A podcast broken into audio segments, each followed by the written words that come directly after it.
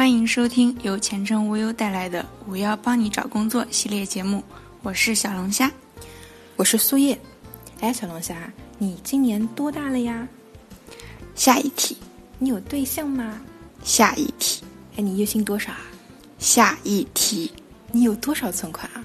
嗯嗯，大家看到了，小时候怕别人问成绩，长大后我们就怕别人问年龄、对象、薪资。这个是你本人吗？你最怕和别人讨论哪个话题呢？想必很多人都不想聊薪资吧，毕竟穷是当代年轻人的常态。到底多少岁才算年轻人呢？我们来看看啊，第一批二零后就要出生了，第一批九零后就要进入而立之年了，还算年轻人吗？第一批九零后快三十岁了，存款还没到十万。是不是要重新看一下自己啦？前程无忧把存不下钱的第一批九零后分为四类，来看看你是属于哪一类人。第一类人是育儿族，小孩就是吞金兽。有网友吐槽：上班六年了，结婚五年，孩子四岁了。自从孩子出世后，家里的开支就像流水一样，请保姆、奶粉、纸尿裤。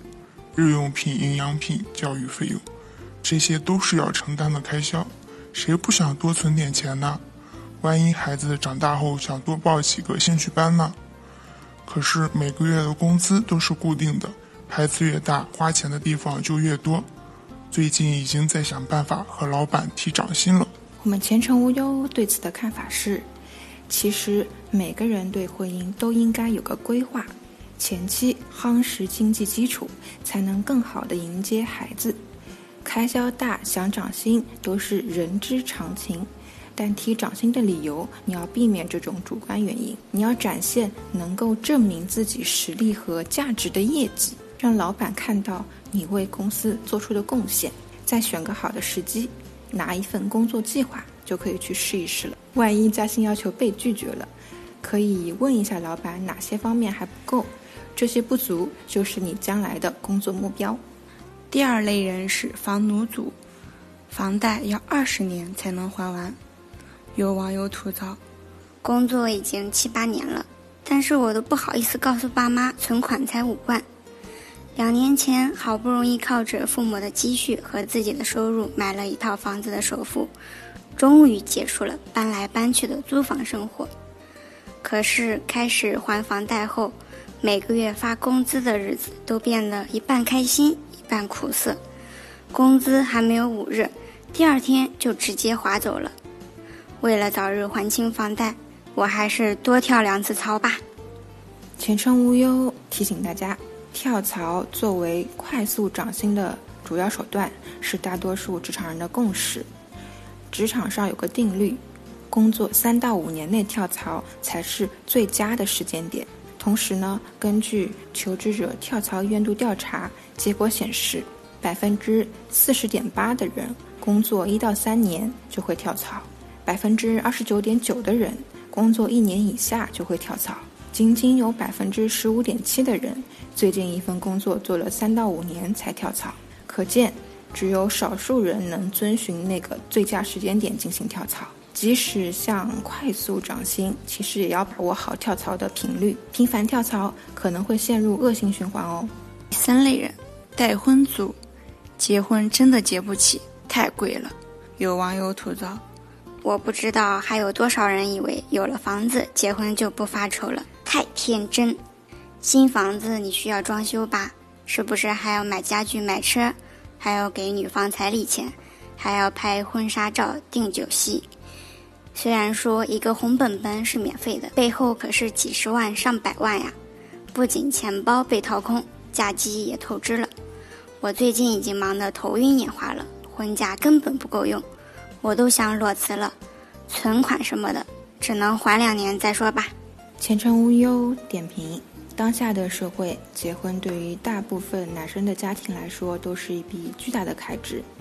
如果婚期还早，不必为了一时意气而裸辞，裸辞前应该考虑清楚经济成本、时间成本、心理成本等。婚假虽短，你还可以利用双休日来筹划相关事宜。为了结婚而裸辞的职场人绝对属于少数。看你目前的状况，裸辞反而有可能会陷入僵局，工作和筹划婚礼不是一个二选一的必选题，可以多向有经验的人取取经哦。第四类，青春饭族，过好当下，不想未来。有网友吐槽说：“我是一名网红店的模特，这份工作干了两年多了，之前做了几份工作都不太满意。”要么就是太忙太累，要么就是工资太低了。现在这份工作的忙碌程度刚刚好，工资也不算太低，但是也没有存多少钱。我这个人就比较喜欢买买买，涨工资后想买的东西就更多了。我觉得现在这份工作唯一不好的地方就是不知道还能继续做几年呢，也不知道未来自己还能做些什么。每次想起来这些问题都挺烦的，索性就不想了，过好眼前的日子就行了。前程无忧提醒：其实没有规划是大部分职场人的状态。那么，为什么面试官总要问求职者职业规划是什么呢？第一是考察求职者的稳定性，二是考察求职者有没有上进心，对未来有没有清晰的目标。有目标才会有进步的动力。过好当下是没错。但不能逃避未来，在你能掌握未来的时候不做规划，一旦你丢了青春饭，没有存款，没有方向，你又能自在多久呢？趁着年轻，你还可以发展副业，或者学习一些感兴趣的技能，作为日后的傍身技巧。清闲的时候可以考虑一下接下来想从事的行业或职位，多关注这个领域的信息，即使哪天想转行，也不会显得手足无措了。感谢收听本期节目，我们下期再见啦！